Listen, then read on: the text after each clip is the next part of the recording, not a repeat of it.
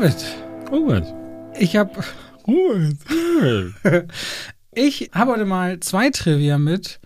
Einer ist traurig, einer ist speziell. Und eigentlich sind es jetzt auch nicht, wie wir so oft zurückgreifen, Dinge, sondern es geht um zwei Filme, die wir heute unter anderem besprechen und deren Entstehungsgeschichte. Guck an. Weil wir reden heute unter anderem über Der Rausch und über Nobody. Ja. Und beide haben einen, äh, sag ich mal, außergewöhnliche Hintergründe. Willst du das erst ein bisschen, also ernsthaft trauriger oder Die Tochter von dem? Regisseur ist gestorben. So, das zum Beispiel. Aber Ja. die Entstehungsgeschichte, also du willst gerade auf Der Rausch, der dieses Jahr den Ja. Oscar gewonnen hat als bester internationaler Film. Der Regisseur äh, Thomas Winterberg widmet dem Film Ida, seiner Tochter, am Ende des Films. Und er hat dieses Buch geschrieben, weil, oder beziehungsweise ein Stück geschrieben.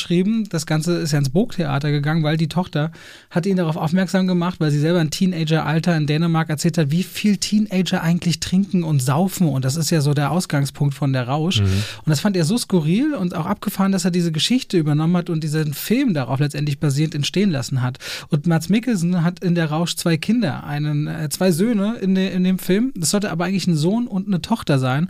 Und sie, Ida Winterberg, sollte die Tochter spielen. Und vier Tage vor Drehbeginn ist sie in einen tödlichen Autounfall verwickelt worden. Und äh, sie haben trotzdem gedreht, gedreht, aber diese Tochterrolle gibt es nicht mehr in dem Film und deswegen diese Widmung am Ende. Aber irgendwie fand ich das äh, für mich so berührend, dass ich dachte, das würde ich gerne mit reinnehmen. Genauso wie bei Nobody, weißt du, was Hinter- ganz, ich würde nur gerne Zusatztrivia anheften. Ja, sehr gerne, sehr gerne. Äh, ich hatte gelesen, dass die äh, äh, Schauspieler während der Dreharbeiten häufig selbst getrunken haben. Und dass Thomas Winterberg irgendwann sagte, komm, das lassen wir bitte sein, weil äh, ne, ein Dreh ist ja nicht so, dass du die Szene spielst und dann ist sie im Kasten, sondern es ist viel Setup, es ist viel Vorbereitung und ne, wenn du bei in der ersten Szene drehst und zum Beispiel es, es heißt Cut und es wird nochmal alles auf Anfang umgestellt, kann das bis zu einer Stunde manchmal dauern. Und die haben in der Zeit weiter getrunken und waren dann halt äh, in, der, in der zweiten Szene oder im zweiten Take so viel mehr besoffen, dass Thomas Winterberg irgendwann sagen musste, okay, nee, das geht halt nicht, können Also wir ich, nicht machen. Ich habe gehört, Mats Mikkelsen hat gesagt, sie hätten das mal kurzzeitig angetestet, die Idee hinter Mhm. dem Film. Wir reden gleich drüber, aber es hätte nicht zu ernsthaften Gelagen gekommen, wäre es nicht gekommen am Set. Ja, sie haben nach Drehschluss aber gesessen und gesoffen. Das hat Ja. er gesagt. Erinnert mich übrigens an einen Drehtag, den ich die Woche hatte, wo ich beruflich in der Brauerei morgens um äh, elf schon fünf Bier trinken durfte. Die andere Geschichte, mein Lieber, Mhm. Nobody. Nobody, äh, Bob Odenkirk kloppt sich ja am John Wick Star in dem Film. Kennst du, weißt du, wie, wie, wie der Film zustande gekommen ist? Nee.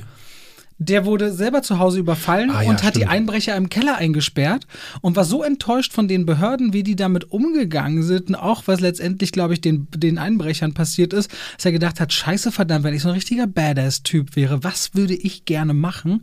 Und auf dieser Idee beruht Nobody und das finde ich beides sehr speziell. Ich dachte, ich fange damit heute mal so an. Ich finde es ehrlich gesagt ganz schön badass zu sagen, ich sperre jetzt einfach mal die Einbrecher im Keller ein. Also das, äh, was, was willst du da, wie mehr badass Kommt drauf an, wie so ein Haus gebaut ist, wenn die manchmal so einen Zugang haben über die du durch den Keller durch musst. Ne, manchmal gibt es ja so Garagen, die durch Ja. den Keller erst gehen. Und wenn du da früh genug raffst, dann hast du so einen Lockdown-Mechanismus. Kann schon sein. Ja. Und damit herzlich willkommen zu zwei wie Pech und Schwafel der 20. Episode. Wir sind immer noch da. Wir sind immer noch, ich will nicht sagen frisch. Mein Tag war heute schon lang. David ist, glaube ich, auch generell lidiert etwas. Ich bin super abgefuckt gerade, weil ich halt einfach, das Wetter ist so schön. Eigentlich sollte heute mein Flug nach Mallorca gehen. Meine Freundin dreht ja da gerade einen Film und ich sollte sie am Set besuchen. Und jetzt sitze ich zu Hause mit Krücken und einem eingegipsten Fuß und ich bin nur noch am Abkotzen. Das ist wirklich schrecklich. Meine Achillessehnenentzündung hat sich leider so erschwert, dass, äh, ja, es gab dann jetzt Verdacht auf Thrombose, der, der ganze, das ganze Bein ist angeschwollen und ja, jetzt muss ich zu Hause die ganze Zeit sitzen, Videospiele spielen und Filme gucken. Und jeder andere würde jetzt sagen, oh nein, das klingt ja nach einem schrecklichen Schicksal, aber ich sage euch, es ist wirklich, ich wäre lieber draußen jetzt. Also man muss ehrlich sagen, es tut mir auf der einen Seite wirklich sehr leid und auch das erste, weil wir haben die Produktion des Podcasts extra auch einen Tag verschoben und ich komme da immer in so einen äh, fürsorglichen Modus und mache dann so Ansagen, in welcher Reihenfolge wir jetzt Dinge erledigen und was Priorität hat. David hätte am liebsten dann ge- irgendwie gestern noch äh, gestern noch aufgenommen und wäre hergehumpelt in- ins Tonstudio. Ich So, sag mal, bist du bescheuert? Du nach dem Arzt legst du dich hin und dann gucken wir mal Stück für Stück, wie wir das machen. David ist immer der, der ist irgendwie so fürsorgelos, so wenig wie er für sich kocht, kümmert er sich manchmal auch. Also manchmal fasse ich mir an den Kopf, ich habe das Gefühl, muss ein bisschen mehr noch auf dich aufpassen. Ist wirklich so, ja. Ja, ja, ist halt wirklich so, ja. Ja, ja Punkt. Gut. Kann man gar nicht anders sagen. Ja. ja. Nee, aber ich versuche die schlechte Laune mir nicht anmerken zu lassen, denn wir reden ja heute über wunderbare Filme. Du hast gerade eben, also wenn ich dich jetzt frage, was hast du zuletzt gesehen, kannst du, kannst du wirklich sagen, gerade eben. Gerade eben. Hast du mir noch geschrieben, meine Fresse, Monster Hunter ist ja wirklich bemerkenswert scheiße. Nee, meine Fresse habe ich nicht geschrieben, aber bemerkenswert schlecht. Bemerkenswert schlecht. Äh, Den und, und vorher ich Conjuring 3 geguckt, aber da reden wir später drüber, weil der hat noch Embargo, da können wir noch gar nicht drüber reden. Irgendwann mal. Ja. Ja, Monster Hunter. Ich glaube, du hast schon mal deine Meinung dazu abgelassen. In welcher ähm, Folge haben wir darüber geredet? Ich weiß es nicht. Es muss lange her sein. Also wir reden auch über andere Filme, aber du willst ja auf die, willst jetzt einen kurzen Mini-Abriss von Monster Hunter? von dir hören, weil ich, äh, ich, ich gebe noch mal ganz kurz den Abriss. Mila Jovovich in einem Film von Paul W. S. Anderson. Spieleverfilmung, wir haben hier schon drüber gesprochen. Ich hatte damals gesagt, ich fand das total absurd und scheiße, weil der Film zwar ganz viel Gaming-Verweise aufmacht, aber ansonsten ein also eine Latte aus zusammengeklauten Verweisen aus anderen Filmen ist und ansonsten so ganz schwierige Drehbuchentscheidungen hat, wie zum Beispiel, dass halt äh, Tony Jaa und Mila Jovovich sich eigentlich miteinander nicht unterhalten können, was ich nicht verstanden habe, weil es keinen Sinn ergibt und 20 Minuten dann einfach nur Gestammel passiert. So, was also, sagst du? Äh, ja, also diese ganze Story, so eine Soldatin, die innerhalb von drei Sätzen erstmal irgendwie, wenn sie ihre anderen Soldaten als Anführer sagt, los Ladies, kommt in die Gänge und die sagen dann, also wenn sie es sagt, klingt es immer noch nach einer Beleidigung und das, obwohl sie eine Frau ist, denke ich mir schon so, und das war das Geräusch, als ich mir mein Gesicht geschlagen habe gerade. Und, das, und dann kommen sie durch irgend so wirklich Wahnsinn, also das ist der schlechteste animierte Sturm seit der Sturm, nee, der Sturm war sogar gut animierter Sturm. Also äh, durch so eine, so, so eine Gewitterwolke in der Wüste landen sie in einer anderen Wüste und dann gibt es da Riesenviecher und du weißt die ganze Zeit, was wird passieren. Es sieht richtig grütze aus und vor allem tat es mir richtig leid in allen Kampfsequenzen. Es gibt auch so zwischen Tony Jaa und Mila Jovovich so Dinge. Ich habe es versucht zu zählen, aber es mindestens 30 Schnitte in 10 Sekunden. Und dann ist das eine so elendig langweiliger, zäher, Film, der dann, wenn er sich irgendwann über eine Ziellinie quält, wo ich denke, jetzt ist zu Ende, machen sie es nochmal auf und dann, und dann ist es irgendein Vieh noch immer nicht tot und du denkst dir so, wer guckt denn das? Es ist wirklich, es ist ab, wir haben letztes Mal drüber geredet, Filme werden bei mir gerne schlechter, nachdem ich drüber geschlafen habe. Morgen wird es richtig übel. Das ist ein richtiger Kackfilm. Also, der ist, ich habe mich auch so gefragt, okay, Wer mag das jetzt noch? Ich habe die Pressekollegen natürlich beobachtet, so ein bisschen, wenn sie rauskommen, was sie so sagen. Und dann versuchen sie ja immer noch irgendwie freundlich zu bleiben. Aber das geht nicht. Hier sind deine Affen- und Drehbuchvergleiche richtig gut, weil das, es kann, das kann kein Drehbuch sein. Ich hätte auch überhaupt keinen Bock, das Spiel oder die Spielereihe dahinter zu sehen. Ich würde auch nach dem Film nicht glauben, dass das eine Erfolgsspielereihe ist, die nee, dahinter weil du ja davon auch nichts mitbekommst. Ne? Die Hälfte davon spielt in der Wüste und ein bisschen unter der Erde, aber von dieser, ne, dass du so, ähm, ne, nehmen wir mal als Beispiel Avatar, ne? also als der äh, eröffnet und äh, dir das erste Mal so Pandora zeigt, dann weiß James Cameron einfach ganz genau, wie er das zu inszenieren hat, wie er so eine Faszination erzeugt, wie er aber äh, auch irgendwie dieses Gefühl rüberbringen möchte von, oh, neu, oh, Kreatur hier, Pflanze da, bioluminisierend, äh, nachts wird's hell. Und hier ist einfach ein geiles Worldbuilding. Ja, hier ist einfach kein Worldbuilding, es ist einfach nur, ähm, guck mal hier Wüste, guck mal hier ein bisschen äh, Pflanzen, da ist ein Viech, was zwei Köpfe, Köpfe mehr hat, damit, äh, damit ist es halt ein Monster und das ist zu wenig, das, das reicht und irgendwann nicht. Irgendwann kommt noch äh, Ron Perlman dazu, der, das funktioniert für mich so gar nicht. Ja. Also das ist so, ziemlich, also Ron Perlman ist cool, aber steck ihn doch nicht in eine 60-Kilo-Rüstung und dadurch sollen die Zuschauer denken, er hätte auch noch 60 Kilo Muskeln. Das funktioniert nicht. Ja, Jetzt, die Perücke, Ding, die Perücke war das Beste. Ja, äh, das ganze Ding ist von hinten bis vorne. Ich habe wirklich, ich habe gedacht, okay, das, das kann nicht euer Ernst sein. Die Effekte sehen so schlecht aus. Wirklich, einer der schlecht animiertesten Filme seit langem. Und jetzt kann man sagen, ja, der lag ja ein bisschen in der Schublade. Nee, ist keine Entschuldigung. Was soll der gekostet haben? Budget. 60 Millionen? Mhm. Wofür denn 60 Millionen? Haben die jedem Sandkorn einen Dollar gegeben oder was? Ich weiß es nicht. Na Jeder gut. Gehirnzelle von Mila Jovovich. Nein, Mila Jovovich. Haben sie eine Million Ich sage ja immer, als ich sie kennenlernen durfte, sie war die allerliebste und bodenständigste, aber das ändert ja nichts daran, dass sie so viel ja, macht. Ja, du, aber das aber sie entschuldigt mit, halt ja, einfach gar nichts. Ich meine, ihr Ehemann und sie, sie haben hoffentlich eine richtig tolle Zeit beim Filmedrehen. Das wünsche ich den beiden, wenn sie schon so schlechte Filme teilweise machen. Das ist so ein bisschen so diesen Vergleich, den, den hast du ja schon manchmal gezogen und es ist irgendwie ne, wenn du Automechaniker werden willst, aber eigentlich gar keine Autos zusammenbauen kannst, aber du bist der liebste Mensch der Welt und dann kauft, kauft jemand anders das und dann fällt dir dieses Auto an der nächsten Ampel auseinander, dann sagst du ja nicht, oh Mann, aber der Automechaniker war so lieb, ich kann ihm jetzt nicht böse sein. Ich habe mal mit jemandem telefoniert, der meinte so, so diese Art Filme, das, äh, ich habe mit ihm darüber geredet und erzählt ihm, dass er meinte, weißt du, wie es klingt, Robert? Und ich so, wie denn? Wie so ein Teebeutel, den man nochmal aufgießt. Es riecht irgendwie nach Tee, aber mehr ist auch nicht. Hä? Verstehst du das nicht? Nee, null. Nee, wenn jemand sagt so Monster und es geht aufeinander und richtige Kloppe, dann gibt es einfach richtig gute Filme. Wir haben ja letztens darüber mhm. geredet. Und dann gibt es eben diesen Verschnitt wie Monster Hunter. Und das ist so diese, dieser, dieser leichte Duft von irgendwas liegt in der Luft, aber so. mehr kriegst du auch naja, nicht du hast als ja, das. Du hast ja auf jeden Fall, du hast so diesen Schokoladengag, den, den gab es schon in Stargate. Oh, Diese Selbstverarschung, das gab es schon in äh, Rambo 3.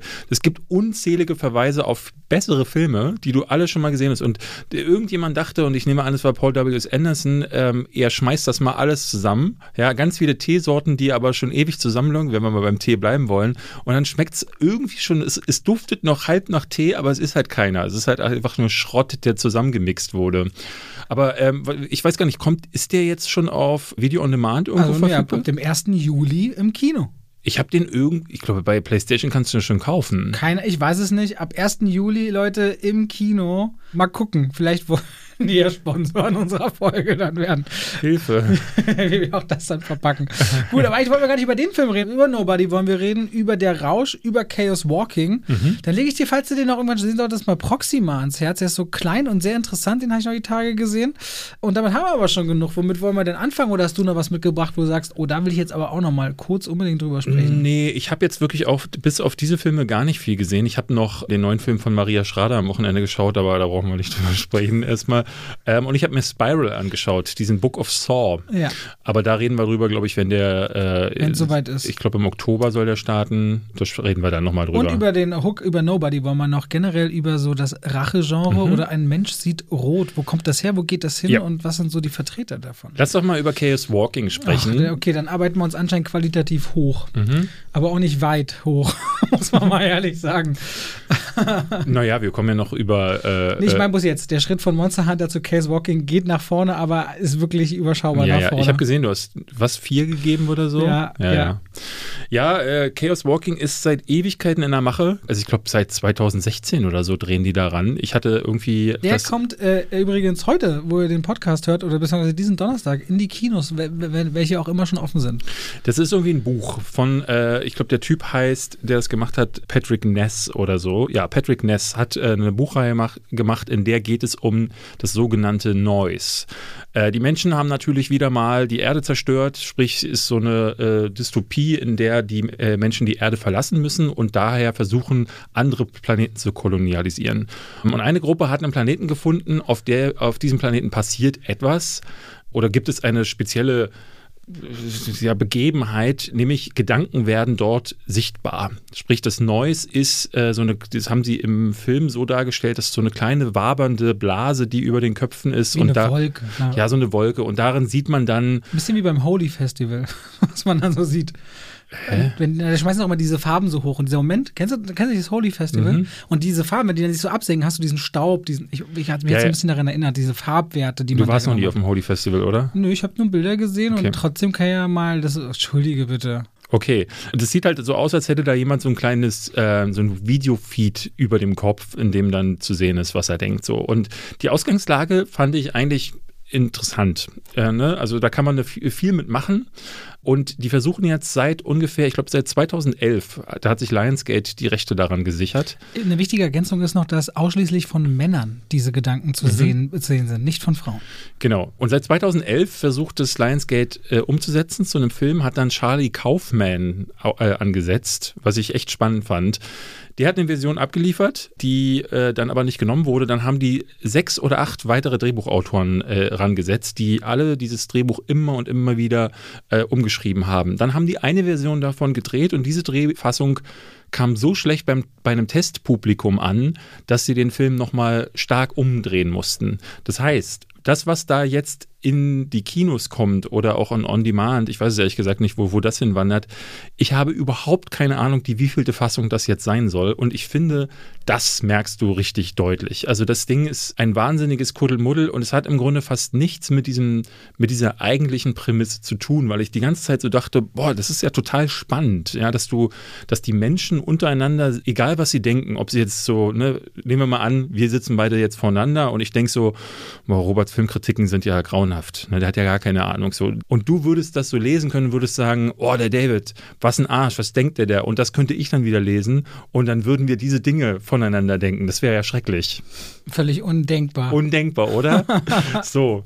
Und in diesem Film ist das die, die Ausgangslage und wo man, da, da hätte man alles erzählen können. Man hätte so über toxische Männlichkeit erzählen können. Man hätte über die Kraft der Gedanken und was sie anrichten können. Man hätte über die Menschheit, die sich selbst zugrunde richtet und dann irgendwo anders einen Neuanfang wagt und da ja dann wieder sich selbst zugrunde richtet, weil das scheinbar ein Kreislauf zu sein äh, scheint, dem die Menschheit nicht entkommen kann.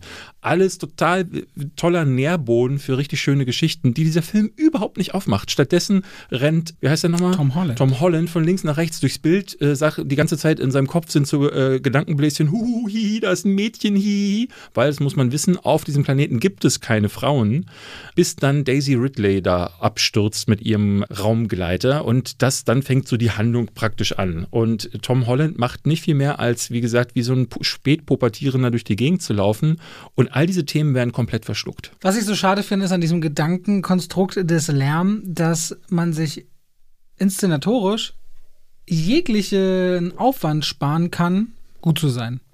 Weil wenn man normalerweise Leute etwas spielen lässt, dann sagt man immer Show, don't tell. Das heißt, mhm. eine Figur soll dir nicht erzählen, seit meine Mutter gestorben ist, bin ich so traurig. Sondern die Figur muss augenscheinlich traurig sein und du sollst nach und nach feststellen, da war ein Verlust. Ah, es war die Mutter irgendwann im Laufe des Films.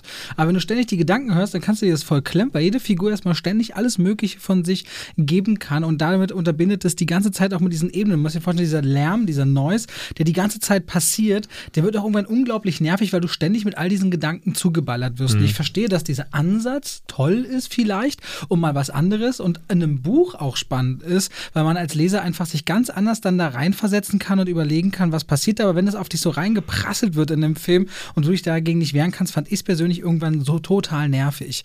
Tom Holland habe ich ja mal irgendwann gesagt, bin ich spannend, ob der irgendwie gegen Timothy Chalamet, so als die Youngstars in Hollywood ankommt, hier zeigt er einmal mehr, nee, das Rennen ist, glaube ich, erstmal gelaufen.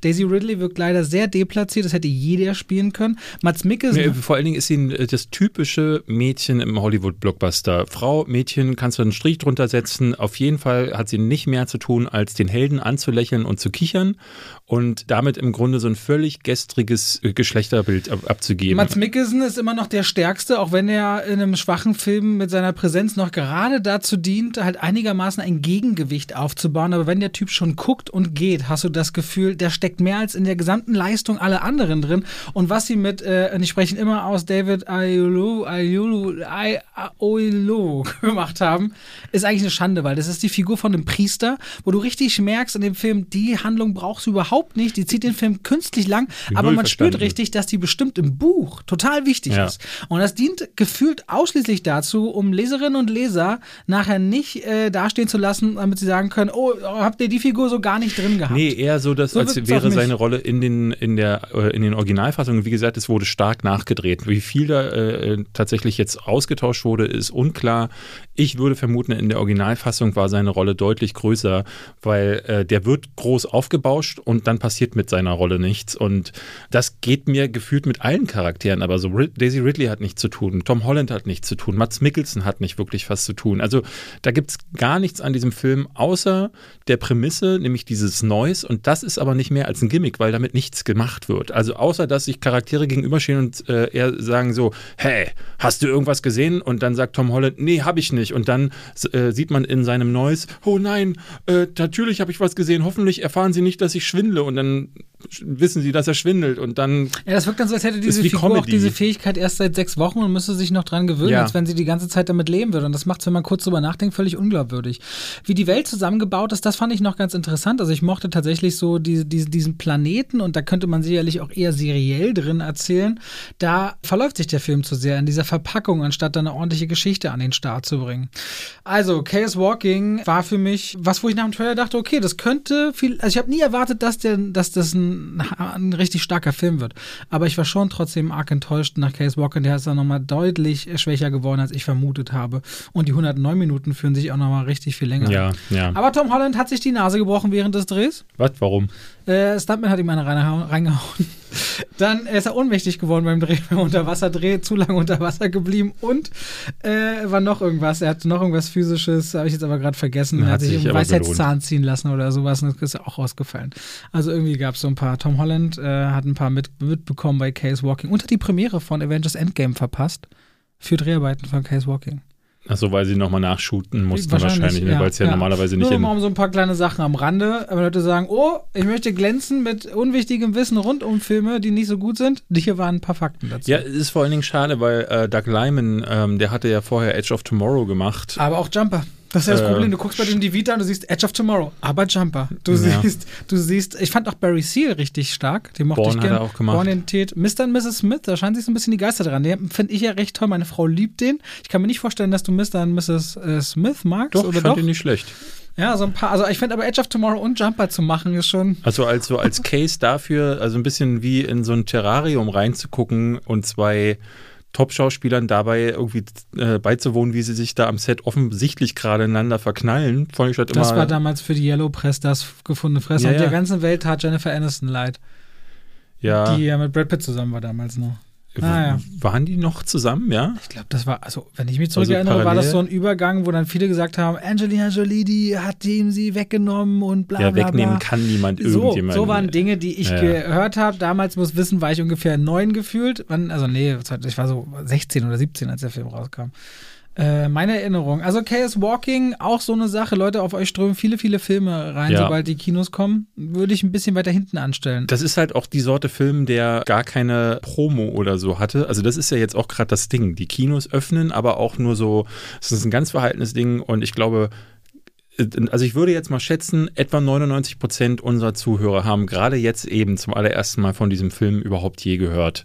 Da kann man sich jetzt den Trailer sicherlich mal antun, aber dadurch, dass der auch in den USA, ne, der kam, ist ja komplett in die Pandemie äh, drüben auch äh, rein worden ähm, keine große, da ist ja nichts rübergeschwappt. Ne? Und wenn man sich nicht gerade wie wir mit den Trailern beschäftigt und da äh, alles von guckt oder dann auch immer mal so diese Produktionssachen verfolgt, dann wird man das gar nicht mitbekommen haben. Deswegen, wenn's, wenn du nicht gerade Kong vs. Godzilla oder Quiet Place bist, die jetzt auch so Medienbass bekommen und wo die Studios so ein bisschen Geld reinpushen. Aber ich glaube, so bei allen anderen ist das gerade sehr verhalten, habe ich das Gefühl.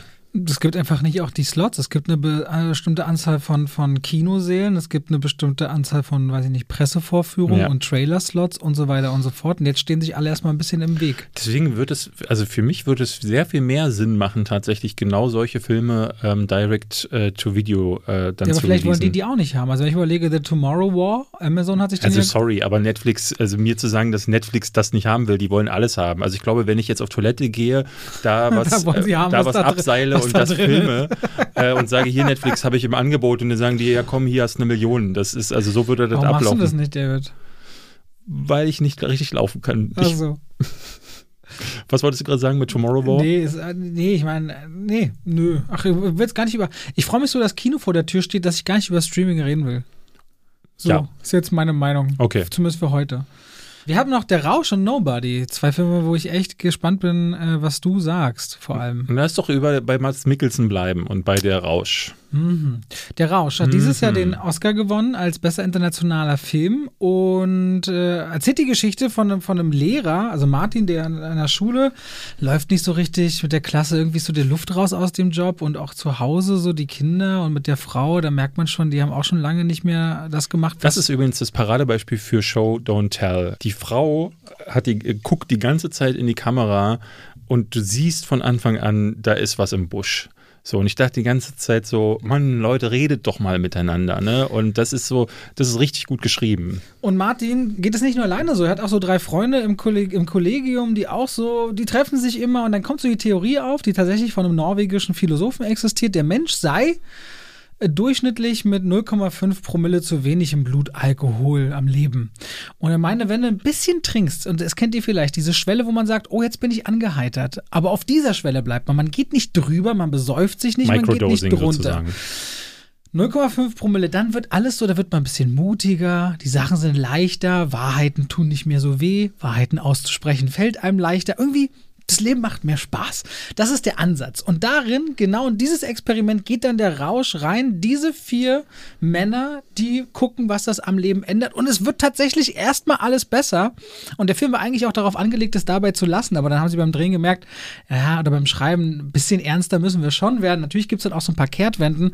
Aber der Film ist aus meiner Sicht dann richtig, richtig gut, wenn er diesen unglaublichen Spaß daran hat, dass sie sich so ein bisschen betrinken, dabei aber nie so kindlich naiv werden, sondern tatsächlich tatsächlich so eine gewisse Leichtigkeit im Leben entwickeln. Natürlich wird das irgendwann eben ein wenig ernster, aber gerade bei den Möglichkeiten, auch die Tonalität, die der Film am Ende aufmacht, das will ich überhaupt nicht spoilern und deswegen auch darauf nicht weiter eingehen, hätte er aber ganz klassisch irgendwo hingehen können, findet aber, wie ich eines finde, der schönsten Enden, die ich seit langem gesehen habe und mit einem Mats Mikkelsen, wo ich auch wieder so dachte, was für ein toller Schauspieler. Ich mochte den Cast aber auch insgesamt und der Rausch ist so eine gar nicht mal so kleine Nummer, weil er so viel Bass durch den Oscar bekommen hat, aber ein richtig feiner Film, wo ich sagen würde, wer jetzt ins Kino geht, einfach um Kino zu erleben, aber nicht wegen dem ganzen Blockbuster-Elementen, sondern sagen, sagt, ich mag Geschichten auf der Leinwand erleben. Das ist eine schöne Geschichte die ich auf der Leinwand gerne auch nochmal gucken würde. So ging es mir zumindest. Das mit dem Ende habe ich ganz häufig gelesen und ich bin überrascht gewesen. Achso, ich habe keine. Kam das auch vor? Ich habe das nicht öfter. Ich habe das ganz häufig in anderen Kritiken gelesen, äh, die geschrieben haben, eins der schönsten Enden, äh, bla bla bla. Und ich muss sagen, beim Ende war ich sehr überrascht, ähm, dass es mir gar nicht so ging. Nicht, weil ich das Ende schlecht finden würde, sondern ich fand es äh, gut dafür, dass was es war. Aber es ist kein Ende, das auf einer leichtfüßigen ähm, Note oder so endet, sondern es entlässt dich mit einem hochgradig ambivalenten Gefühl, meiner Ansicht nach. Ja, das kann man total doppeldeutig lesen. Aber mit einem Entschuldige. Und es kann man sehr doppeldeutig lesen. Er fast sogar äh, hat überwiegt für mich die tragische Note beim Ende, muss ich äh, gestehen. Dadurch habe ich äh, ist mir das Ende so ein bisschen, vor allen Dingen das Schlussbild, ist mir im Halse stecken geblieben eher. Also das, was du, was das, was, das, was die Bilder transportieren. Und ich weiß, äh, jetzt gehen wir schon so ein bisschen ins äh, Spoiler-Territory und ich ärgere mich so ein bisschen, dass wir nicht einen Spoiler-Talk hier haben. Aber die also die Bilder transportieren mehr als das ähm, oder was anderes als das, was man zum Teil reinlesen kann. Aber das ist die große Stärke von der Rausch, wie ich finde. Ich glaube, es ist ein sehr ambivalenter Film der äh, manchmal schwarzhumorig ist äh, und äh, oder immer wieder auch sehr einfühlsam und dann aber auch wieder, ne, wie du sagst, ne, hat äh, sehr äh, sehr leichtfüßige Momente, aber diese leichtfüßigen Momente sind eigentlich mit so einer inhärenten Tragik versehen. Aber ich finde, dann fühlt sich das Leben ja oft am meisten nach Leben an, wenn nicht alles gut oder alles schlecht ja. ist, sondern wenn du feststellst, ey, es gibt Hoffnung und Dinge, die auf, auf die kannst du zählen, aber es gibt auch berechtigte Ängste und Sorge, etwas zu verlieren oder etwas zerstört zu haben. Und der Rausch kommt ja an so einem Punkt, wo ich, wo so ein, wo einfach so eine, so eine, so ein, so ein, so ein so ein süßes Gefühl mitschwingt. Bittersüß. Ja, aber ich sehe das Süße, weil ich gedacht habe, okay, das ich hier sehe wird, das Bittere. Ja, genau. Und das unterscheidet uns wahrscheinlich ja. auch. Daran dachte ich jetzt gerade. Es ist ja auch gar kein Vorwurf, aber ich dachte, okay, das wird bitter. Und auf einmal kam was Süßes. Und das hat mich so überrascht, weil ich dachte, daran habe ich nicht geglaubt. Und es wirkte auch nicht irgendwie so hindrapiert, äh, um, um mir dieses Gefühl so einfach reindrücken zu wollen. Da müssen wir gleich nach dem Podcast ich, mal drüber ja. sprechen, weil ich weiß, welche Szene du meinst ja. und ich bin der Ansicht, dass das nicht süß gemeint ist weil es ähm, auch da, ne, das, das Süße an diesem Moment ist eigentlich meiner Ansicht nach was Tragisches, weil es die Realität daran ist nicht süß ihr, ihr, seht schon, da kann man sich, und das ist eigentlich das Gute. Ich glaube, wenn man mit einem guten Weinchen und 0,05 Promille äh, sich. Können wir machen. Wenn meine Frau und ihre Mutter, also meine Schwiegermutter, gehen ja immer dienstags ins Kino, jetzt geht's bald wieder los und die sagen, der Rausch ist dran, kann ich ja Bescheid geben, dann gucken wir zu viert. Lass uns das gern machen. Es ging aber zur Abwechslung mal nicht um dich, sondern ich wollte es gerade den Zuschauern irgendwie äh, äh, sagen. Ich wollte sagen, dass wir beide mit 0,5 ja, Promille den nochmal eine gute Idee. Aber mit 0,5 Promille. Ja, ja, lass das machen. Okay. Und äh, wie viel, was muss man eigentlich trinken? Im Film ist es ist immer ein so, bisschen dass mit sie so. Körpergewicht und so, aber ich müsste ungefähr, sag mal, ich glaube, ich müsste so 0,7 bis 0,8 Liter Bier und du müsstest vielleicht ein 0,9 Liter Bier oder sowas trinken. Oh, Nee, ich habe ja mehr Körpergewicht als du wahrscheinlich. Nee, wir müssen beide so anderthalb große Bier trinken ungefähr. ja, ich wiege 100 Kilo. Wir müssen beide ungefähr anderthalb Bier trinken. Ja. Na gut. Äh, Und da, da finde ich, wenn man dann da rauskommt, ist es ein Film, der, das finde ich so spannend, er macht nicht nur gute Laune, aber auch, und er äh, macht ganz, also er löst ganz viele Gedankenprozesse aus, die man hinterher wunderschön besprechen kann. Und das ist, glaube ich, besonders spannend, wenn man 0,05 Promille drin hat. Auch diese Ausgangsthese finde ich interessant. Überhaupt auch dieses Thema, dass in Dänemark, und das scheint ja wirklich ein Thema zu sein, irgendwie Alkohol so eine richtige, so ein richtiges Problem zu sein scheint. Unter Teenagern auch vor allem. Ähm, und das wird, der, der Film ähm, ist immer auf diesem ganz schmalen Grad, wo Alkohol fast schon glorifiziert wird und wo das dann auch ein bisschen in diese, auf dieses Level gehoben wird, wo, wo man fast so ein fa falsches Bild vermittelt, so Alkohol macht alles besser, ja, und dann kriegt er aber dann doch die Kurve oder hält das irgendwie immer auf diesem Mittelmaß. Also es ist ein ganz toller Balanceakt. Ich will gar nicht wissen, wie lange die da am Drehbuch gesessen haben, um das auszumitteln. Und es ist getragen von wirklich tollen Schauspielleistungen. Ich finde, Mats Mikkelsen war ewig schon nicht mehr so gut. Obwohl die er immer die, gut die ist. haben auch die Jagd zusammen gemacht zum Beispiel. Ja, den fand ich auch brillant. Ja. Äh, ich finde ihn ein bisschen weniger gut als die Jagd, beziehungsweise ich finde ihn auch ein bisschen weniger gut ähm, als die internationale Kritik, weil er, ich, ich, ehrlich gesagt kann ich dir gar nicht, ich, da, da muss ich rein aus dem Bauchgefühl sprechen. Ich kann dir keine konkreten Kritikpunkte nennen, außer dass er mich nicht ganz so gepackt hat, ähm, aber äh, das ist es auch schon. Da muss ich rein, da, da sage ich rein aus dem Bauch Aber das heraus. hatten wir ja beispielsweise beide bei 1917 auch, wo wir es nicht ganz so gut wiedergeben konnten, woran es eigentlich liegt. Na doch, bei 1917 kann ich dir konkret die Ja? Kritikpunkte Lass uns sagen. jetzt aber nicht abweichen zu sehr, Ja, ja. Entschuldige. Nee, hier ist es wirklich so, ähm, ich, ich hätte, ich glaube, ich, ich hätte ihn auch gar nicht besser finden müssen, weil dafür ist er gut genug, dafür hat er mir gut genug gefallen. Ich habe dem dreieinhalb äh, Sterne gegeben und das ist für mich ja schon, da ist die Grenze dann schon immer so, wo es richtig gut war. Nobody. Den fand ich auch gut. Auf den habe ich mich sehr, sehr gefreut. Ich auch. Bob Odenkirk spielt Hutch, Familienvater. Montag bis Sonntag immer die gleichen Abläufe. Auch da Zärtlichkeit mit der Frau nicht vorhanden. Mhm. Und der verpasst die Müllabfuhr jeden Dienstag gefühlt und dann wird aber in sein Haus eingebrochen und er setzt sich nicht so richtig zur Wehr. Aber man merkt schon, da brodelt was in ihm. Aber auf jeden Fall, die Nachbarn lachen ihn aus, die Behörden lachen ihn so ein bisschen aus, setzen nur mit, mit so klaren Bemerkungen. Auch der Sohn scheint enttäuscht zu sein. Auch in dem Blick der Frau entsteht so eine kleine Leere. Aber man merkt die ganze Zeit, der hat irgendeine Vergangenheit. Und irgendwann reicht's ihm wegen einer bestimmten Sache, die weg ist. Und er beschließt, jetzt ziehe ich los und besorge zurück, dass er dabei einen Weg voller F- Leichen pflastern wird, konnte man im Trailer schon erahnen. Und ich muss sagen, Bob, Odenkirk ist ein verdammt cooler, äh, überhaupt nicht wie Action-Darsteller aussehender auf die Fresse-Hauer. Nee, Doch, fand ich. wie, er sieht nicht so aus. Er sieht nicht so aus wie ein Action. Genau, ich sagte nee. Du findest, er sieht so aus wie Nein, einer? ich sag, nee, ich wollte dich Ach so. bestätigen. Nee, er sieht so nicht Ach so, aus. bestätigt man heutzutage. Man sagt erstmal nee.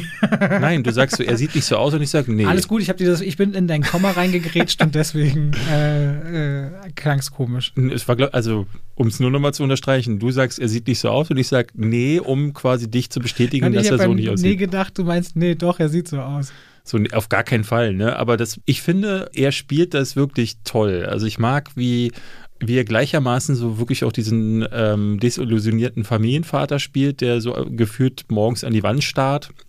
Ein bisschen hat er mich da erinnert an Kevin Spacey in ähm, American Beauty. Ne, hat wirklich nur dieses Bild gefehlt, wie er so äh, unter, der, unter der Dusche onaniert, um so quasi sein Sexleben zu Dieses porträtieren. Opening damals bei Kevin Spacey, weil ich nochmal sagt, äh, glauben Sie, äh, als sie da die Rosen pflanzt, seine Frau, glauben Sie, die, Han äh, die Handschuhe passen äh, zufällig zu den, zu den äh, Rosen oder was auch Mhm. immer? Ungefähr so, ja. Dieses, ja, Kicho, mach weiter. Ich hatte aber so das Gefühl, dass ich bei dem Film zu lange nicht genau wusste, wo er eigentlich hin will. Also er macht am Anfang ein relatives Geheimnis daraus, was jetzt eigentlich, warum das eigentlich so einen, ja, eben so ein bisschen in Richtung John Wick dann geht. Das kann man ja dem Trailer schon entnehmen. Und ich war am Anfang total überrascht, weil ich dachte so, hä, Moment, ist der nicht, ja, im Trailer sieht das halt so aus, als wäre er wie John Wick so eine Kampfmaschine und dreht halt voll auf. Und das ist erstmal ganz lange nicht der Fall. Und da dachte ich viel zu lange, wo will denn der jetzt eigentlich hin? Und dann macht er etwas, was ich äh, so noch nicht gesehen habe, was ich aber interessant fand, denn Bob, Bob Odenkirk ist anders als die meisten anderen Helden in diesem kleinen Subgenre des One-Man-Army-Genres. Äh, äh, äh, nicht so der Held wider Willen, der in so eine Situation gerät und dann sagt, oh, naja, da muss ich jetzt mal meine Fähigkeiten einsetzen, die ich über Jahre kultiviert habe, sondern der freut sich richtig diebisch darauf, anderen Leuten endlich mal wieder auf die Fresse zu hauen. Und es gibt so eine Situation, wo unklar ist, ob jetzt einer seiner Antagonisten Rache nehmen will. Und als der Antagonist so sagt so, oh, okay, den schnappen wir uns, denkt er sich so, yes. Und da dachte ich so, was denn, wie geil ist das denn? Das ist ja voll die gute Nummer. Und das fand ich, das macht ihn, es erhebt ihn so ein bisschen über dieses Equalizer und äh, John Wick und wie sie alle heißen, Atomic Blonde. Aber ich fand ihn trotzdem nicht ganz so stark äh, wie, wie diese Konsorten, weil die, die Action-Szenen mochte ich zwar, also die sind wieder schön handgemacht und es ist auch so Close Quarter Combat äh, ne, im, im Hausflur mit der Pumpgun herumfuchteln und dann Genicke brechen und so.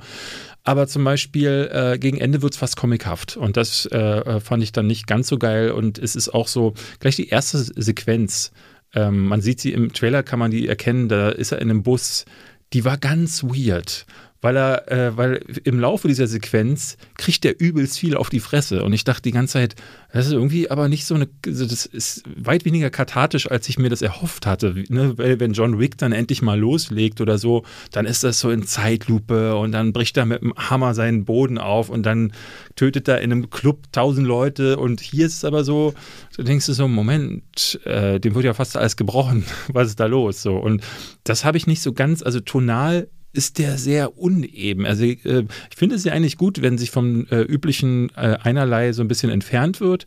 Aber das habe ich nicht. Äh, es war, ich war da viel zu, ich hatte auch viel zu häufig ein Fragezeichen über dem Kopf. Also ich habe genau das gemocht, was du gerade kritisierst, dass es so gegen den Strich gebürstet ist, dieser Film und diese Figur auch. Und ich auch wirklich Lust habe, mehr zu sehen von dieser Figur, wo auch immer das hingehen könnte. Dieser comichafte Faktor, von dem du redest, der ist unverkennbar da. Und der ist eigentlich auch nicht zu vereinbaren für das Publikum, die sagen, ich will jetzt so einen John Wick-Film. Und da ist der Trailer, muss man auch sagen, der Trailer ist drauf geschnitten, dass du denkst, ich kriege jetzt hier diese One-Man-Show. Ja. Und das bekommst du nicht. Du bekommst was anderes Cooles, wie ich finde. Aber ich kann verstehen, wenn man sich in das Licht geführt fühlt und dann sagt, ja, ist jetzt aber nicht so, wie ich dachte oder wollte. Mhm. Ich glaube aber, dass sich der Film, so wie er eigentlich ist, richtig schwer in einem Trailer in dieser Tonalität ver vermarkten lässt. Ja, ja, ich, ich ja. Und am ehesten geht man dann natürlich in diese Richtung. Ich muss sagen, Nobody is anders. Geht da auf jeden Fall ein bisschen offener rein, ohne zu glauben, ihr wisst sofort, was wird alles passieren, weil er hat ein paar Überraschungen drin und äh, auch ab 1. Juli, wie so viele Filme dann im Kino, der kann wirklich was.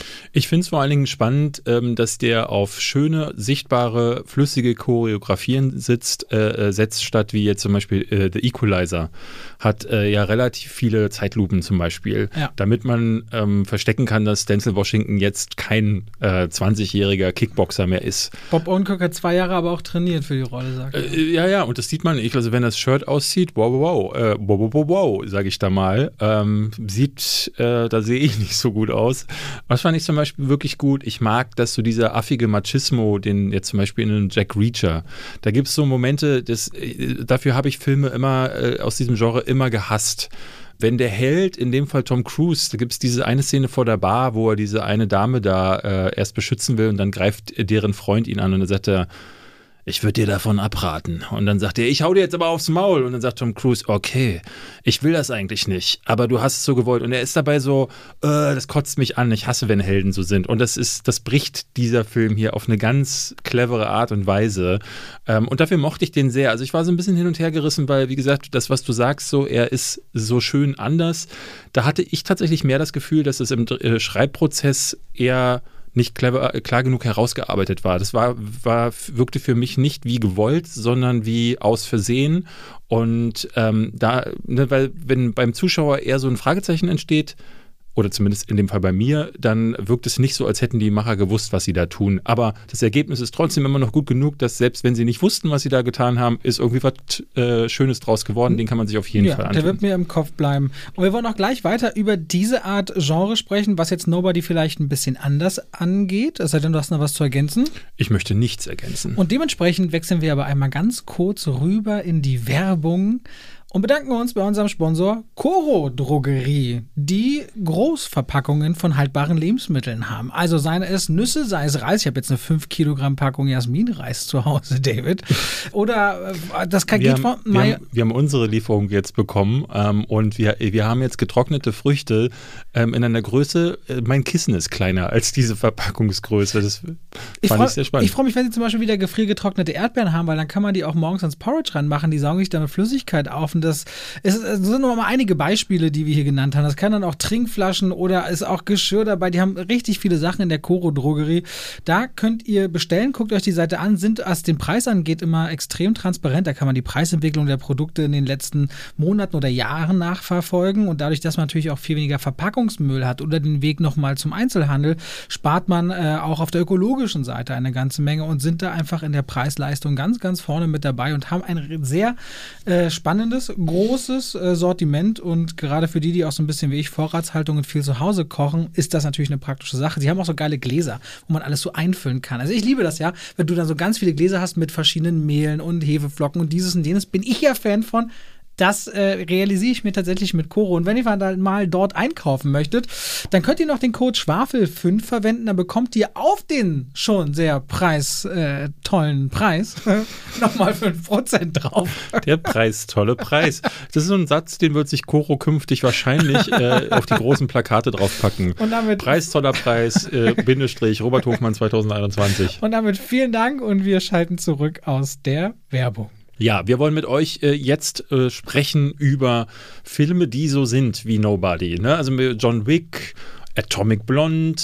Ich habe letztens geguckt, ganz, ganz große Katastrophe, Ava. Hast du den gesehen? Nein. Mit Jessica Chastain. Nee, immer noch nicht gesehen. Boah, also kannst du dir bei Prime im Abo angucken und ist halt genau so ein Ding. Ne? Sie ist der Auftragskiller. Es ist eher so wenig, ein bisschen weniger Atomic Blonde, ein bisschen mehr sowas wie Codename Nina oder Nikita, äh, so hieß das Original von Luc Besson, wo sie halt so eine eiskalte Profikillerin ist, die üblicherweise so, und das ist ja in diesen Filmen auch immer so ein Ding, sich schick machen muss, dann auf ein Date mit einem reichen Öltypen oder mit jemandem, der die Atomcodes für Russland hat, geht und dann, wenn sie gerade beim Schnicki-Schnacki machen sind, dann zieht sie ihre Pistole und schießt ihm genau zwischen die Augen.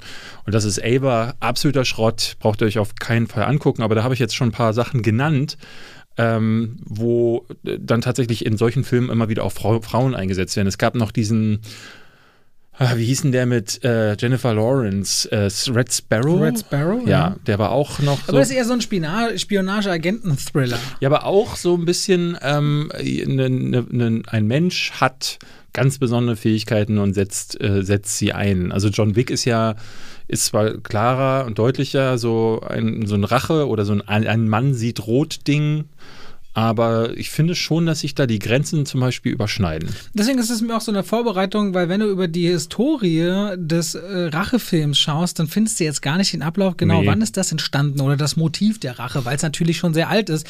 Rache geht ja immer mit dem Verlangen nach Gerechtigkeit einher. Und da habe ich auch überlegt, ob das wahrscheinlich im Western-Genre, wann wird das das erste Mal so richtig groß geworden sein? Hab zumindest mir auch viele Fälle rausgeschrieben. Was ich aber wichtig fände, wäre, dass wir innerhalb des Rachefilms auch über das Rape and Revenge. Ich würde gar nicht über Rache äh, äh, reden in dem Fall. Also weil ja nicht alle ja, Filme. dann habe mit- ich mich jetzt falsch weil vorbereitet. Fil- ja, Nobody ist ja kein Rachefilm. Nobody selbst ist. Äh, Ist kein Rachefilm. ja, das ist schon der Ruf. Na, ja, das ist richtig. ja. Aber im Vorfeld haben wir gesagt, wir wollen über Rachefilme reden. Nee, haben wir nicht. Wir haben Okay. darüber geredet, dass wir Leute, über wenn Filme wir mal über Rachefilme reden, dann bin ich vorbereitet. Wir, wir, wollen, wir wollen über Filme sprechen, die wie John Wick sind. Und John Wick ist für mich auch kein Rachefilm.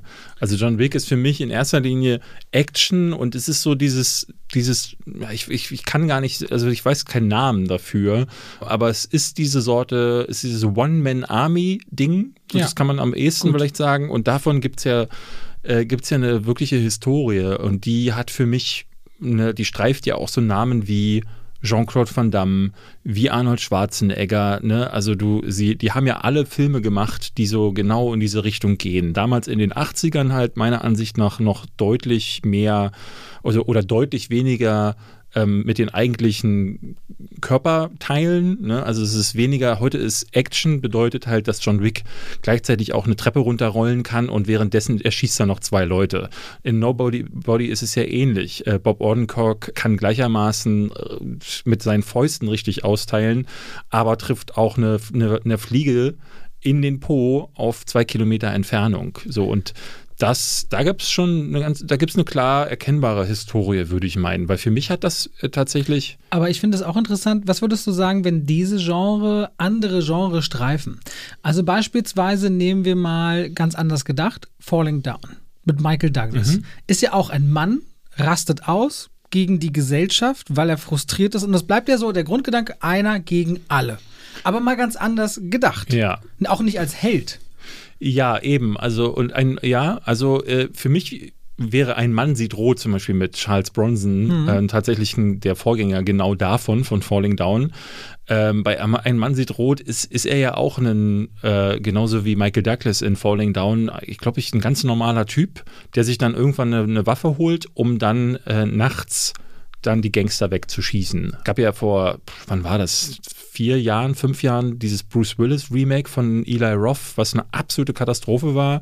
Und auch Ein Mann sieht rot oder Death Wish, wie er ja im Original heißt, wurde ja damals von der Kritik zerfetzt, weil es halt einfach nur so richtig so ein, so, ein, so ein Fiebertraum von jemandem ist, der mal so seine ganzen Rachegelüste so ausspielen wollte. Ich fand zum Beispiel Unhinged letztes Jahr ist äh, ein bisschen in diese Richtung äh, auch gegangen. Absolut, absolut. Oder Gesetz der Rache, falls du den kennst. Mit wo, äh, Gerard Butler, klar. Gerard Butler, ja. Und die sind ganz häufig, sind die, haben so einen ganz ekelerregenden äh, Zynismus, beziehungsweise eine furchtbare Moral, die wo die Filme zum Teil schwer zu ertragen sind. Was ist denn dann zum Beispiel mit, hatte ich für das Drache-Thema eigentlich auch drin oder dem Rape and Revenge-Genre, aber eigentlich Promising Young Woman ist ja eine Frau, die sich, die sich auch auf einen Feldzug begibt. Nicht ja, links und gut. rechts alles mit Toten also, Ja, aber wir reden ja, also wir wollen ja über Filme sprechen, aus denen so Filme wie John Wick und so hervorgegangen sind. Okay, und gut. ich habe mich persönlich, ich, ich habe mich zweimal versucht. Äh, naja, was keinen Sinn macht. Also es hat, es, es hat ja gar keinen Bezug. Also weil ich, ich würde noch eher sagen, man kann darüber reden, wenn man, wenn man zum Beispiel zurückgeht äh, aus John Wick ähm, ich finde, man kann aus zwei Perspektiven darüber sprechen. Erstens, wie ist John Wick zum Beispiel entstanden, ähm, der für mich so dieses Genre nochmal neu belebt hat, weil ich fand, das gab es eine Zeit lang immer mal wieder hier so ein bisschen links und rechts äh, gab es zwei, drei Filme, die haben das gemacht. Aber seit John Wick entstanden ist, ist das quasi förmlich explodiert. Auch Jason Bourne war eine. Das war, wollte ich gerade sagen. Jason Bourne war für mich ja auch so der Umschwung, weil ja auch James Bond quasi in diesen Jason ja. Bourne-Stil auf einmal daherkam mit Daniel Craig und die ganze Tonalität der Reihe sich änderte nach dem Vorbild von eben mit Damon als Jason Bourne. Ich glaube, das ist einerseits die Art und Weise, wie Film gemacht und gedacht wurde zu dieser Zeit. Also Bourne war ja wirklich dieser Ausgangspunkt, wo also wo die Macher dann auch gesagt haben, okay, wir gehen weg von diesem, dieser überstilisierten Version eines Mannes, der die ganze Zeit Frauen und, und hat und trinkt und dann mit einem Achselzucken quasi seine Gegner äh, besiegt. Und jetzt äh, muss äh, Daniel Craig schwitzen und kämpfen und äh, rennt über irgendwelche Kräne hinweg. Und ähm, das ist auch passiert, weil die, die, die Art und Weise, wie Action inszeniert wurde, sich geändert hatte. Und John Wick zum Beispiel ist für mich ein klarer, äh, klarer Fall davon, was wie kann das aussehen, wenn die Macher, die vor, äh, vorher hinter der Kamera waren, plötzlich äh, äh an der, äh, vor der Kamera sind, äh, beziehungsweise an der Kamera beteiligt sind? Also David Leach und Chet Stahelski sind die beiden Namen, die da besonders wichtig Absolut. sind in letzter Zeit. Chet, ich glaube, David Leach hat ähm, Nobody ja auch mitproduziert. David Leach hat äh, gedreht Atomic Blonde den man da auch nennen muss mhm. in dieser Reihe. Deadpool 2 und Chad Stahelski hat den ersten John Wick gedreht, aber es heißt, dass äh, David Leach und er quasi sich die Regie geteilt haben. Und um das mal äh, zu erklären, David Leach ist seit 1995 ist der selber Stuntman, Stunt-Koordinator, Fight-Koordinator und ist zum Beispiel das Stunt-Double von Brad Pitt ganz viele Jahre gewesen. Also in Fight Club ist der zum Beispiel der Typ gewesen, der sich so einen Körper erarbeiten musste wie, wie Brad Pitt ähm, um dann in, um ihn in den Stunt-Szenen zu dubeln. Chad Stahelski war unter anderem Stunt, das Stunt-Double von Keanu Reeves viele Jahre lang, unter anderem in, in The Matrix. Die, die Matrix-Reiter kennen die sich Genau. Ja. Und äh, Leach selbst war schon ganz, ganz viele Jahre lang ist der schon Second Unit Director gewesen. Sprich, das ist immer der, meistens Second Unit sind die Action-Szenen äh, oder wenn irgendwie das ein Auto von A nach B fährt oder so. Also Sachen, die nicht mit dem Hauptcast zu tun haben, sondern wo irgendwie so eine nebensächliche Szene aufgenommen werden. Außenaufnahmen, totale so Genau. eine Geschichten, ja. Genau, das macht meistens der zweite Regisseur, der Assistenzregisseur. Und das hat der ganz viel für die Actionfilme gemacht. Also der hat die Turtles-Filme von, ähm, von Michael Bay war Second Unit, Ninja Assassin, Dracula Untold. Also hat bei ganz vielen Effekt, aber auch Actionfilmen schon Second Unit gemacht. Und dadurch haben die das halt sammeln können, diese Erfahrung. Und, aber weil sie selber Stuntmen waren, wussten diese Jungs halt ganz genau, wo die Kamera zu sein hat, damit diese Action-Szenen irgendwie gut aussehen. Und ähm, auch was sie ihrem Star irgendwie antun müssen. Und hatten die Glück mit Keanu Reeves, dass das jemand ist, der sich halt auch wirklich auf einen Schießstand stellt und das halt übt und selber halt auch ja Kampfsport erfahren äh, äh, ist. Und dadurch haben die das quasi irgendwie ähm, mit, also ne, neben Jason Bourne und neben den Bond-Filmen sind die so diejenigen gewesen, die damit äh, quasi diesen neuen Hype losgetreten haben. Ich würde mich auch nicht wundern, wenn die große Fan von, Fans von EQY sind und den, und den äh, The Raid-Film, die ja auch in diese Richtung einer gegen alle gehen oder äh, einer kämpft sich nach oben in einem, in einem, in einem Hochhaus und trifft dabei auf schiere Wellen. So ein bisschen wie ein Tower-Defense-Game funktioniert ja auch immer Ja, so ja. dieses Genre, ne? Und wenn, wenn man so ein bisschen, ja, was wolltest du? Äh, ich wollte auch, ich wollte einen Vertreter nennen, den ich nochmal sehr spannend finde, wenn wir über den drüber reden. Ich weiß nicht, ob du den gesehen hast, sondern nämlich Joaquin Phoenix A Beautiful Day Ja. vor ein paar Jahren. Der ist ja sehr bitter und sehr hart und auch sehr dunkel und den hat, glaube ich, haben nicht viele gesehen. Ein Mann, der quasi losgeht und, glaube ich, was Mit war seinem das? Hammer. Frauenhändlerring aushebelt, mehr oder weniger alleine, aber auch richtig kurzen, kalten Prozess macht. Ja, genau. Das äh, gibt mehr und mehr solche Filme. Also die, ich finde, es gibt ja so Sachen wie, ne, es geht ja dann zurück in Richtung Death Wish. Äh, oder Dirty Harry ist zum Beispiel ein sehr frühes Beispiel. 1971 mit Clint Eastwood. Der Polizist, ne, der hat noch nicht mit, äh, mit den Handkanten losgehauen, aber das war jemand, der, äh, so ein Mann auf einer Mission, der gegen alle äh, sich gestellt hat. Und daraus ging dann in den 80ern dieses völlig überstilisierte äh, Bild des Helden heraus. Ne? Dann hast du Sachen wie Phantomkommando mit Arnold Schwarzenegger gehabt oder äh, City Cobra mit Sylvester Stallone. Also wo dieses Man on a Mission Ding, es wurde dann so ein bisschen versucht, in Richtung Bond zu gehen. Ich weiß nicht, ob du äh, Remo unbewaffnet und gefährlich Nein. kennst. Und äh, ne, du hattest Stallone, der, ähm, äh, äh, Quatsch, Stallone, äh, Jean-Claude Van Damme, der immer wieder das äh, versucht hat und auch richtig gute Filme. Also meiner Ansicht nach so Sachen wie Sudden Death finde ich ganz fantastisch. Äh, Steven Seagal hat eine Zeit gehabt, wo der, äh, ne, der hat angefangen mit so Sachen wie Nico oder zum Töten freigegeben. Sind denn nicht auch Bruce Willis? Ich verwechsel die beiden immer äh, Last Man Standing und Last Boy Scout. Last Man Standing hat er beide gemacht, ja. Wie- Last Boy Scout ist der mit Ist was- Damon Wayans. Okay, dann vergesse ich. Aber ist Last Man Standing nicht auch so eine Art Film? Oder ich, ich Genau, ja, Last Man her. Standing ist, ein, ist im Grunde ein, ein Remake von für eine Handvoll Dollar. Mhm. Ähm, der ja auch nur ein Remake ist von, äh, von dem Akira Kurosawa-Film, der mir jetzt, wo mir, wie ist es, war es, welcher war denn das?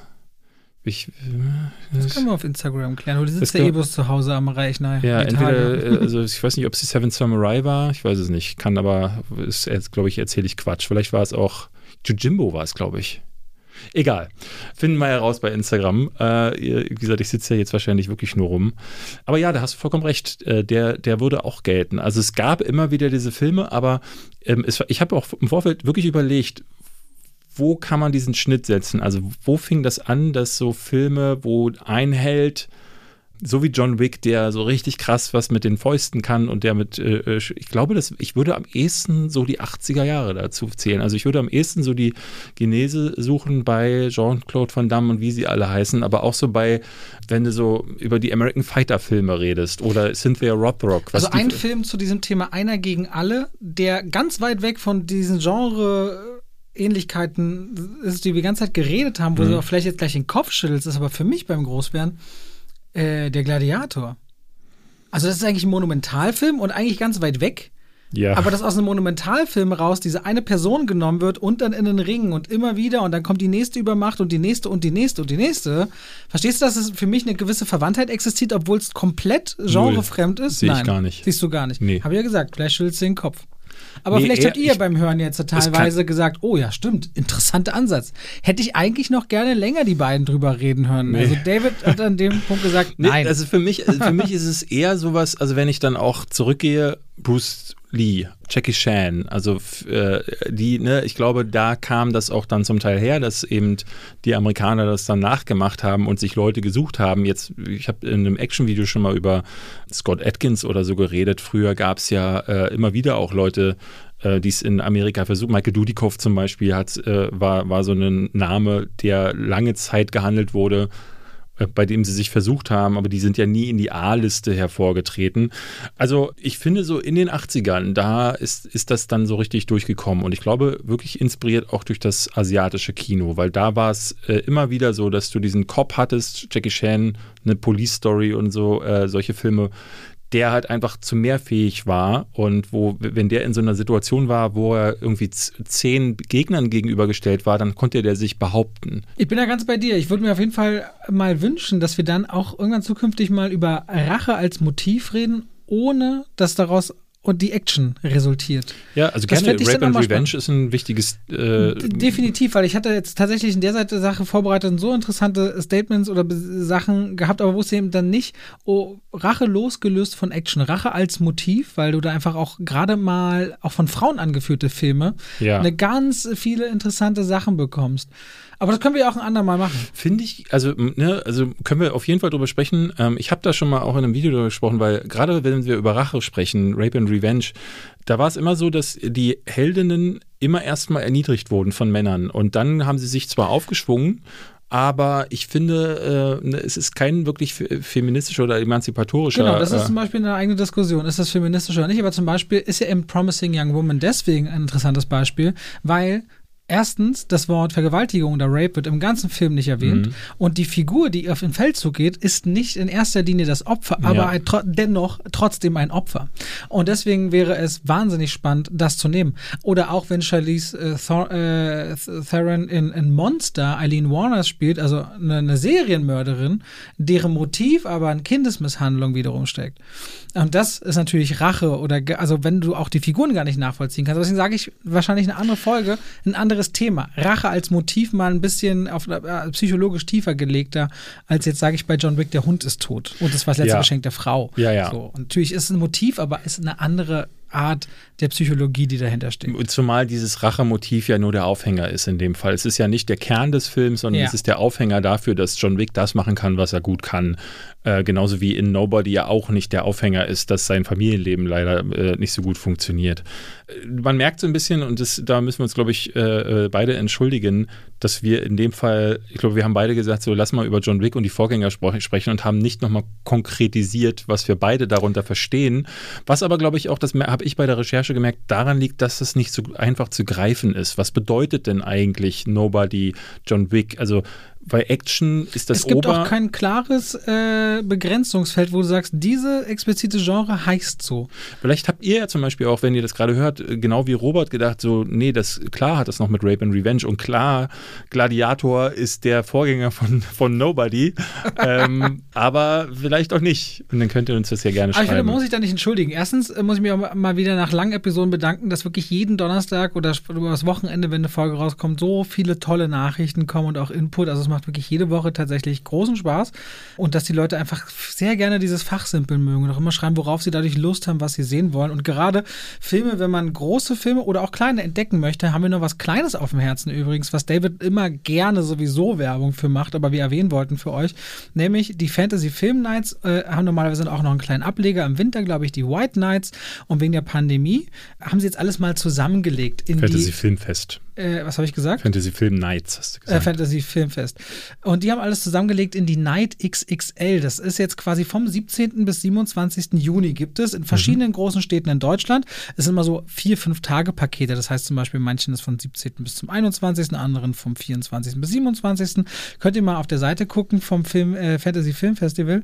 Kann man quasi Filme gucken, kleinere und größere, sind immer äh, Neuentdeckungen dabei, sollen ganz, ganz, ich war tatsächlich bisher noch nie da, habe immer Bestes gehört. Du warst noch nie ganz da? tolles Publikum haben. Conjuring 3, A Quiet Place 2 ist unter anderem im Line-Up, aber auch viele andere äh, Filme. Und David ist ganz, ganz großer Fan seit vielen Jahren. Und Ja. das, äh, glaube ich, dann aufs Wort. Da kann man äh, dann, wenn man sich dafür interessiert, Es ist halt ganz häufig so, dass man da einen Film oftmals sehen kann, der äh, über Monate, manchmal Jahre nicht ins Kino, also zum Beispiel den ersten Saw, weil wir vorhin ja das angeschnitten haben, den habe ich damals im Sommer gesehen und ich glaube, ein, ein Dreivierteljahr später kam er ins, erst ins Kino. Also sie haben oft äh, Premieren, Horrorfilmpremieren.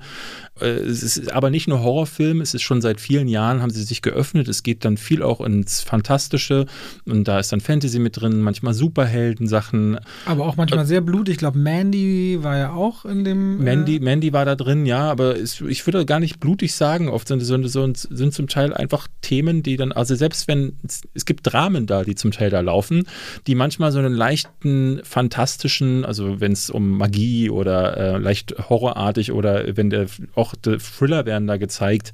Und da kann man ganz viel tolle Sachen entdecken. Ähm, es ist vor allen Dingen eine Sache, früher war das so ein Ding, Splatterhounds, also Leute, die gerne so Leute Sachen geguckt haben, wo äh, jemand mit dem Rasenmäher durch Zombiehorden läuft, die haben sich da vorher mit einem Bierchen mit ihren Freunden getroffen und haben sich da totgelacht. Es ist, glaube ich, die schönste Atmosphäre gewesen, um solche Filme zu gucken, weil ähm, nirgendwo hast du ganz viele Leute johlen hören. Ich habe da den ersten Dead Snow zum Beispiel gesehen. Kennst den du habe den? ich damals noch gar nicht verstanden, dass der so trashig ist und dann hätte ich voll, voll gehasst, den Film. du meinst doch die Nazi-Zombies? Die Nazi-Zombies im Ja. Schnee.